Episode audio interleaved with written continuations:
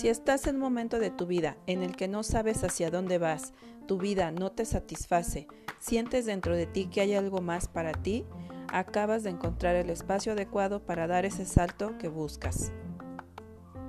Yo soy tu amiga Erika Marentes y estoy muy contenta de compartirte todo lo que me ha ayudado a despertar del sueño en el que estaba. En este espacio escucharás historias con las que seguramente te identificarás si es que tú, como yo, estás buscando transformarte y convertirte en lo que realmente viniste a ser a este planeta. Nos adentraremos en las emociones densas o oscuras a tal punto que llegues a amarlas y logres equilibrarlas, lo cual te ayudará a alcanzar todos los sueños, metas y objetivos que siempre has querido lograr y no has podido. Descubrirás en ti a ese ser maravilloso que desea ser feliz, vivir en paz y en total plenitud. Bienvenidos.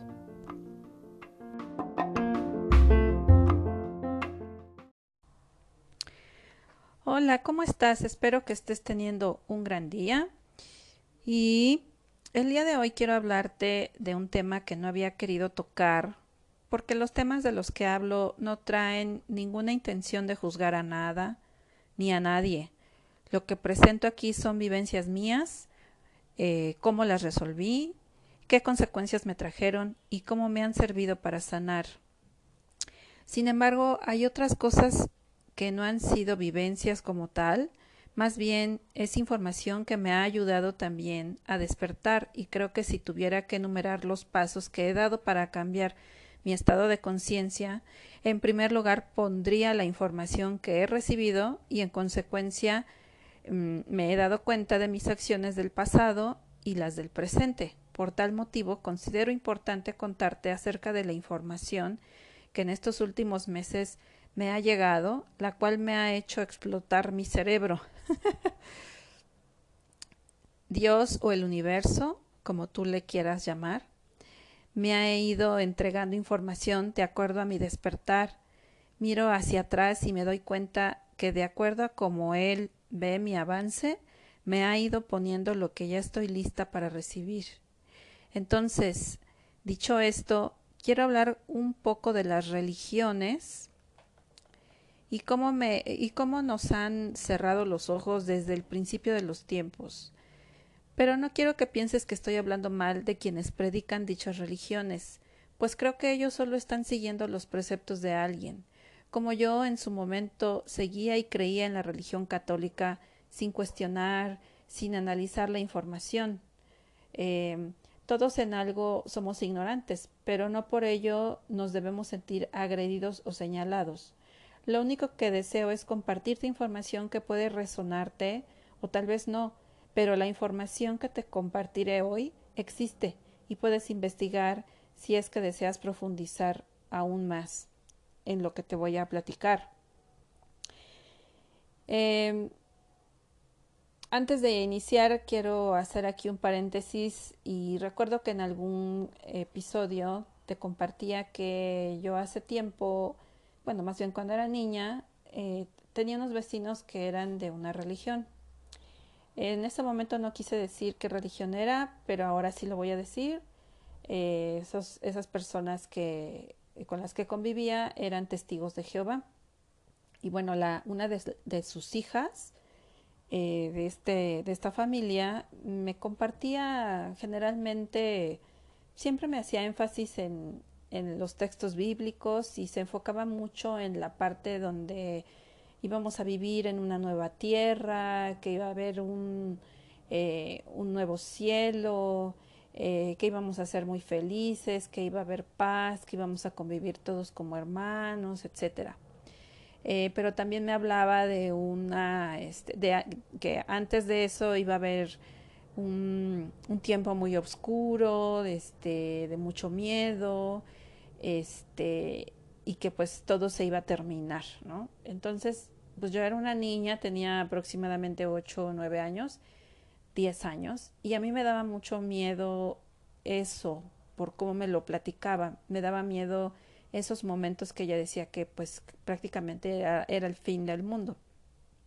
Entonces como que yo me quedé mucho con esa idea y con esa idea crecí y por muchos años pues yo esperaba, decía, híjole, ¿cuándo va a llegar ese momento, no? Este, me tengo que portar bien, ¿qué tengo que hacer para que yo no sufra tanto en ese momento? Este, y era un poco estresante para mí. Entonces, eh, pues obviamente ella me lo contaba como a ella se lo transmitían. Y pues es aquí donde yo hago este énfasis en que las religiones, pues muchas veces, eh, lejos de, ayudarnos a, vivir en paz o en armonía, nos llenan de miedo.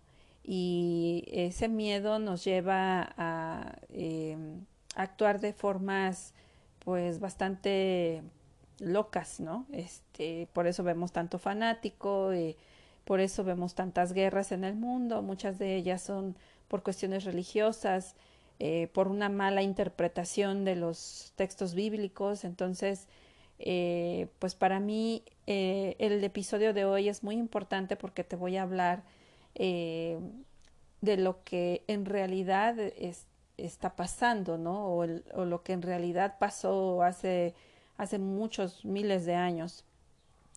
Y bueno, antes de, tocar esos temas, quisiera compartirte mucho parte de mi despertar espiritual que tiene que ver con los ángeles y con los arcángeles. Eh, ellos fueron los que se me han acercado desde niña. Sin embargo, la información que tenía es que eran unos hombres con alas que estaban ahí y que cuidaban de los seres humanos, pero nunca me dijeron que podíamos interactuar con ellos, que yo podía hablar con ellos, que se podían manifestar. Eh, y bueno, te voy a contar un episodio de, de, mi vida cuando era niña, donde fue la primera vez que yo tuve una, eh, digamos, eh, relación con los ángeles o una experiencia con los ángeles. Cuando yo tenía unos ocho o nueve años, fuimos al cine mi mamá, mi hermano y yo. Eh, mi hermano tendría en ese entonces como unos cuatro o cinco años, era muy chiquito. Fuimos a ver una película, recuerdo que era de Snoopy, y em, al cine donde, donde íbamos eran, era un cine que pasaban solo películas de niños. Este cine se llamaba Linda Vista y estaba en la colonia Linda Vista. Estoy hablándote de un lugar en la Ciudad de México. Eh, probablemente tú, si, si ibas al cine cuando eras niño, probablemente llegaste a conocer este cine, que era muy bonito también por fuera. Eh, de mi casa no estaba muy lejos, pero sí teníamos que tomar un transporte para llegar. En ese tiempo nosotros no teníamos coche y mi mamá nos llevaba en el transporte público. Vimos la película, pero recuerdo que nos gustó mucho, tanto que la volvimos a ver. En ese entonces había permanencia voluntaria así que solo tuvimos que esperar para volver a ver la película. con la permanencia voluntaria, pues puedes verla, podías ver la función las veces que tú quisieras. El caso es que cuando terminó, salimos de ahí, pero ya era un poco tarde, eran como las nueve o diez de la noche, y caminamos a la avenida y esperamos que pasara el camión que nos dejaba muy cerca de casa, pero mi mamá no contaba con que se iba a tardar y caminamos varias calles para acercarnos a nuestra casa lo más que pudiéramos. Quien conozca la zona sabrá cuánto caminamos, pues llegamos a la delegación Gustavo Madero, que aproximadamente eran como unos tres, cuatro kilómetros, calculo. Y bueno, ahí decidió mi mamá esperar el camión. Mi hermano ya estaba cansado y empezó a ponerse inquieto, y mi mamá también. Yo, aunque estaba tranquila, sí empezaba a sentirme con un poco de tensión porque no pasaba el camión, y era tarde.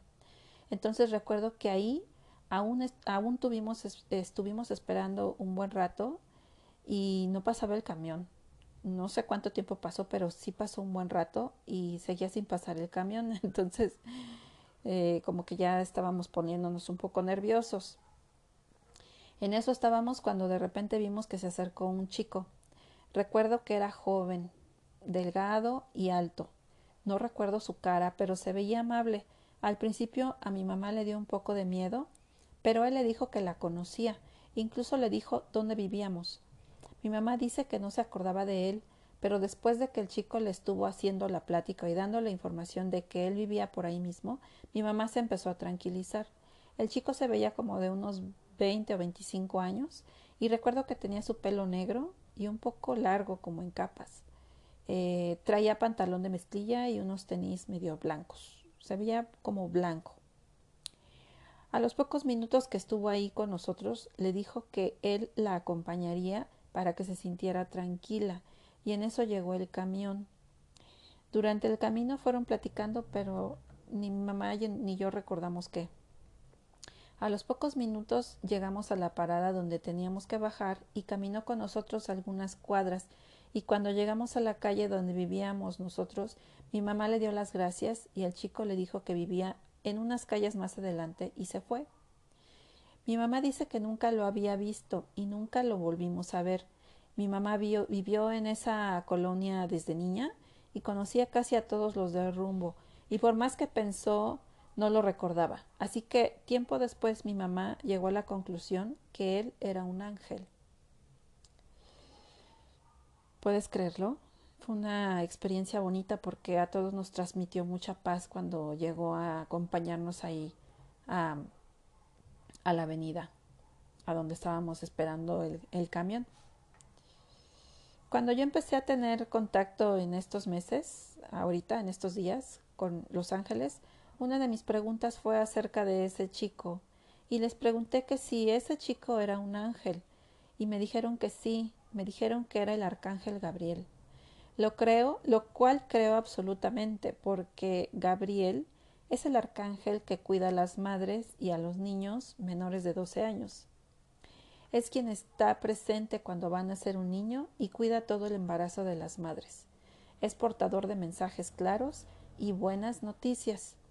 ¿Sabías que Gabriel fue el arcángel que le dijo a María que sería madre de Jesús?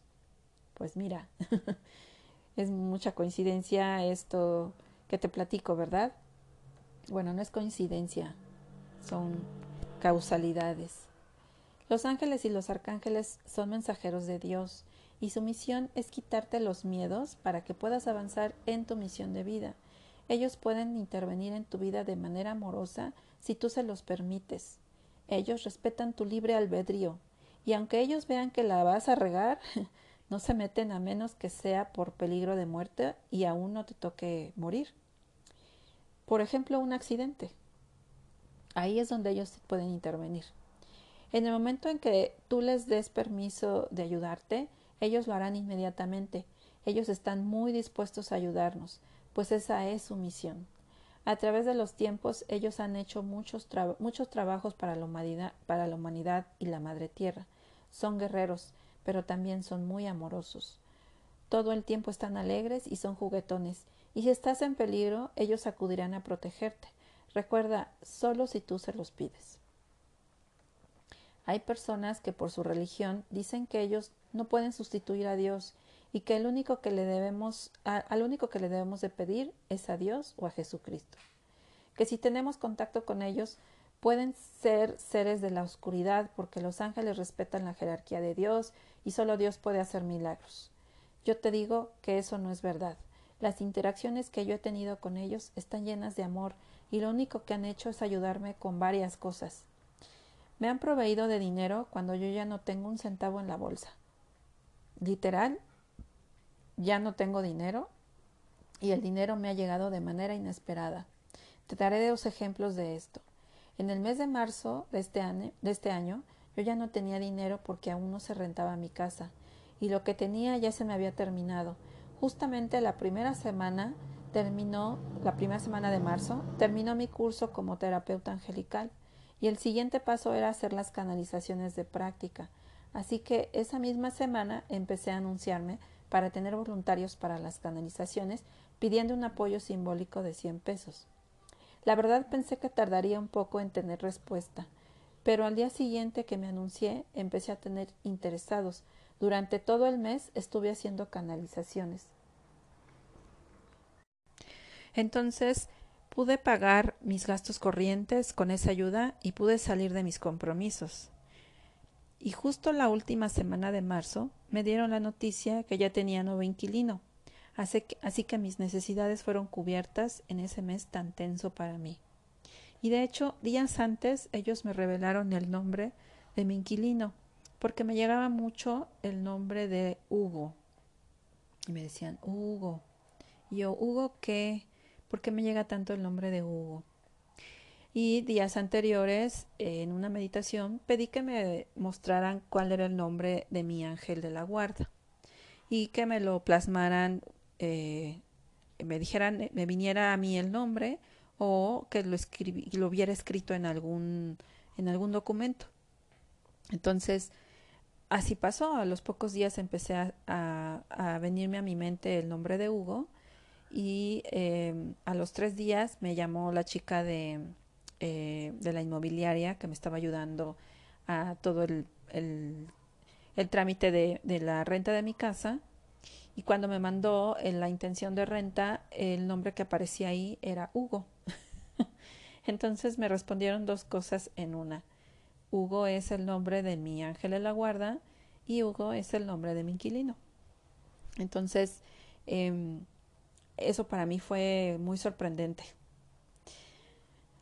Y bien, después de no tener lo suficiente para pagar mis gastos, llegó el dinero, como te decía. Yo les pedí que me ayudaran y la respuesta que tuve con las canalizaciones fue espectacular.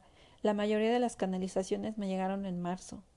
Ellos también me consienten porque desde hace mucho yo tengo ganas de tener una bici, pero por una u otra cosa no lo podía hacer. No tenía el dinero, tenía otros gastos, pero ya desde yo creo que un, par de años para acá yo siempre había tenido esa intención de andar en bici porque me gusta mucho eh, cómo se siente el aire en tus mejillas cuando estás en, vas en una bicicleta, puedes Puedes llegar rápidamente a lugares sin contaminar y haces ejercicio. Y bien, eh, entonces ahí estaba mi deseo de tener una, visa, una bici. En, últimos días, vino más fuerte el deseo de tener una bici y veía este, por todos lados bicicletas, en los carros, arriba de, de los toldos de los carros, en la calle veía a la gente que traía su bicicleta. Y un día dije, pronto tendré la mía. Y ya, seguí con mis cosas. Un día en la mañana me saqué una carta de Los Ángeles y decía, en unos días recibirás buenas noticias. Yo me quedé, pues, ¿qué será? Pero no, la verdad es que no sabía qué podía hacer. Y a los dos días me llegó un dinero que no esperaba. Eran las utilidades de mi, de mi último trabajo y me sentí muy agradecida y pregunté que si me podía comprar mi bici y pedí una señal para saber si es que ese dinero podía ocuparlo para comprarme una bici. Y al poco rato vi que pasó un señor en su bici y traía aparte una bici nueva, como la que yo quería, y pasó exactamente enfrente de mí. Entonces, para mí fue, esa fue la señal. Entonces, sentí que podía, podía hacerlo y comprarme mi bici. Y pues quiero decirte que hace tres días ya tengo mi bici. Voy a mandar unas fotos en Instagram. No he tenido tiempo de, de salir en ella, pero en cuanto tenga la oportunidad me tomaré fotos y te las compartiré en mi Instagram. Estoy muy feliz por ello y doy gracias infinitas a mis ángeles y arcángeles por estar conmigo en cada paso. Me siento muy cuidada y protegida por ellos. Y bien, esa es mi experiencia con los ángeles y con los arcángeles. Ahora quiero platicarte de otro tema súper importante y quiero plantearte lo siguiente. ¿Alguna vez ha pasado por tu mente para qué estamos aquí? ¿Quién hizo todo, quién hizo todo lo que existe? ¿Quién soy yo? ¿Por qué hay gente mala? ¿Por qué pasan cosas tan desagradables? ¿Quién es Dios? ¿Es ese hombre de barba blanca que está sentado mirando nuestras acciones para castigarnos si nos portamos mal? ¿Existe el infierno? Todas estas preguntas yo me las hacía cuando era niña y a veces me da me daba miedo pensar en ello, porque cuando me cuestionaba esas cosas algo sentía dentro de mí como una fuerza que no era yo y me daba miedo y trataba de pensar en otra cosa. Ahora entiendo que eso que sentía era la conciencia o Dios mismo haciéndose presente, pero no lo entendía. Hace poco, una de mis compañeras del curso de ángeles que terminé hace poquito me compartió una liga de YouTube del canal de una chica de Argentina que se llama Nati Fabiano. Ella ahí presenta varios temas relacionados con, la, con las preguntas que te acabo de compartir, junto con otra persona de nombre Andrea Barnabé. Ambas hablan de estos temas y todo lo que dicen ahí me resuena bastante y me parece muy lógico porque dan una explicación real de varios acontecimientos en la Biblia, lo cual me ha llevado a pensar que la Biblia dice verdades a medias y si le agregamos lo que interpretó cada quien y lo que quitaron por no convenirle a razas oscuras, pues lo que da como resultado es un, es un cuento muy mal interpretado. Como ya sabemos, muchas religiones basan su doctrina en los textos de la Biblia y hacen una interpretación de lo que ahí se lee, pero lo que se interpreta muchas veces está muy alejado de la realidad. El día de hoy solo quiero darte un ejemplo de esto. Hablemos de la pasión de Cristo. En la Biblia nos relatan los momentos de sufrimiento que pasó Jesucristo antes de ser crucificado, y hasta hay películas escenificando todo esto. Esto lo puedes encontrar en Mateo 26 y 27 en la Biblia. Quiero decirte que las cosas que fueron tan dramáticas como lo cuentan en la Biblia, ni en la película dirigida por Mel Gibson, que se centró gran parte de la película en la tortura. No fueron tan dramáticas las cosas como, como nos lo mostraban en la Biblia, como te decía hace un momento. Mel Gibson, que, que hizo esta película, se centró únicamente en la tortura. Y yo cuando llegaba a ver esas escenas, la verdad es que sentía mucho dolor. No sé si a ti te pasó lo mismo, pero yo era muy sensible a todo eso. Efectivamente Jesucristo fue crucificado, pero no fue crucificado en una cruz, sino en un madero, con las manos clavadas en la parte de arriba de su cabeza. Fue crucificado como ahora te meten a la cárcel por hacer algo indebido para la sociedad. Jesús fue, fue crucificado porque no le creyeron quién era, y pongo creyeron entre comillas, entre comillas. En otro episodio te platico quiénes fueron los que no le creyeron. Y bueno, regresando, es verdad que fue crucificado en un madero, pero nunca fue torturado de la forma que se muestra en los textos bíblicos ni en la película de Mel Gibson nunca cargó un madero ni fue latigueado. La pasión de Cristo nunca existió. Para que también te empieces a cuestionar que lo que vemos en Hollywood es solo una fantasía. Pero bajita la mano nos quieren manipular. José de Arimatea, Arimatea, un político importante en la época de Jesucristo, era su tío y ayudó a Jesús después de ser crucificado. Ordenó este tío que le dieran un brebaje para que se anestesiara y creyeran que estaba muerto, pues bajó mucho su ritmo cardíaco. Este brebaje se lo dieron ya una, estando crucificado, estando en la cruz. De hecho, en la Biblia sí hay una parte donde dice que le dieron eh, algo para como agua con vinagre, o no, no, sé exactamente cómo es que dicen en la Biblia, pero le dieron eh, a beber algo. Bueno, eso que le dieron a beber era un brebaje para anestesiarlo y pensaran que estaba muerto. Su tío fue a pedir a la justicia que se lo entregaran. Cabe señalar que como en estos días se tuvo que pagar para que se le entregara el cuerpo. Eh, pero bueno, su tío tenía el dinero suficiente e influencias para que esto pudiera suceder, de entregarles al cuerpo de Jesús quien te recuerdo que no estaba muerto, solo estaba dormido por el brebaje que le dieron. Posteriormente lo llevaron a la cueva, donde se supone que resucitó. En esa cueva lo desintoxicaron y lo elevaron a una dimensión arriba de quinta, desde su nave, que era la estrella de la vida, que, que esta misma estrella es la que seguían los reyes magos cuando iban a verlo eh, cuando nació.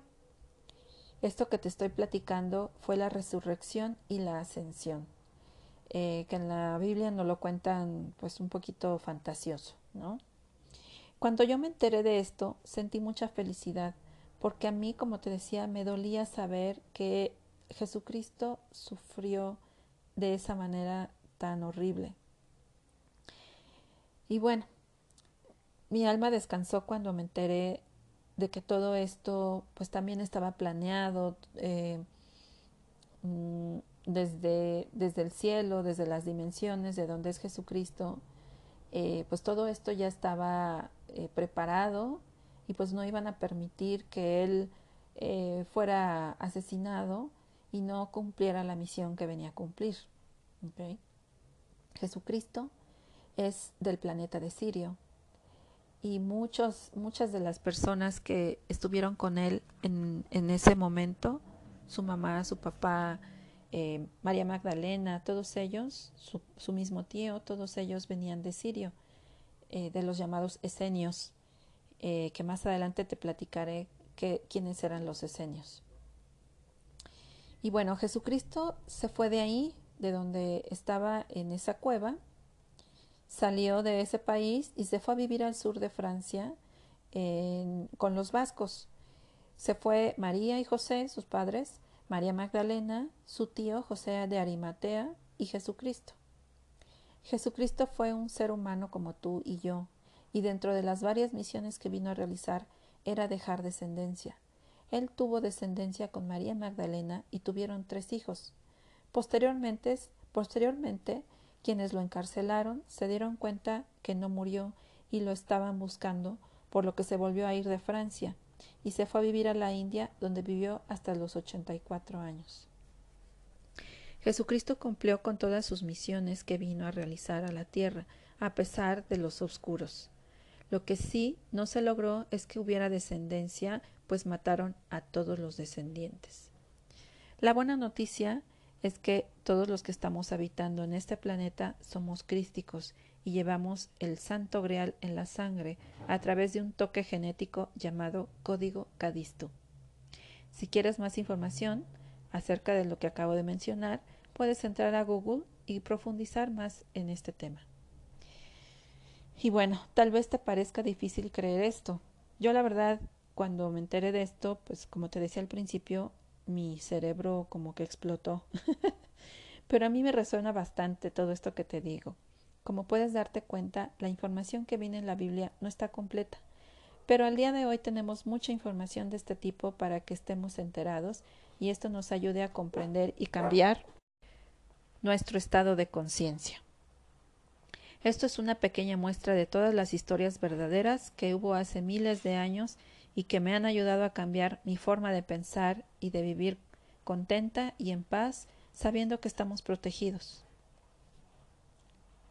Y bueno, si te interesa vivir la experiencia de una canalización angelical, por favor, mándame un correo. Te voy a dejar en la descripción de este episodio mi correo. También te voy a dejar un link por si quieres contactarme vía WhatsApp. Em, yo te agradezco que hayas llegado hasta aquí y te agradecería mucho que me sigas en Instagram en arroba cambia tu realidad podcast. Eh, ahí voy a poner un post dedicado a este episodio y si te gustó este episodio ponle por favor un me gusta, déjame un comentario y compártelo para que llegue a más personas. Em, y también, si quieres, puedes seguirme en arroba Erika Marentes Ríos, que es mi otra cuenta, es mi cuenta eh, personal, donde subo muchas otras cosas, además del podcast. Y pues bueno, yo te agradezco que hayas llegado hasta aquí y te mando bendiciones, besos y abrazos virtuales.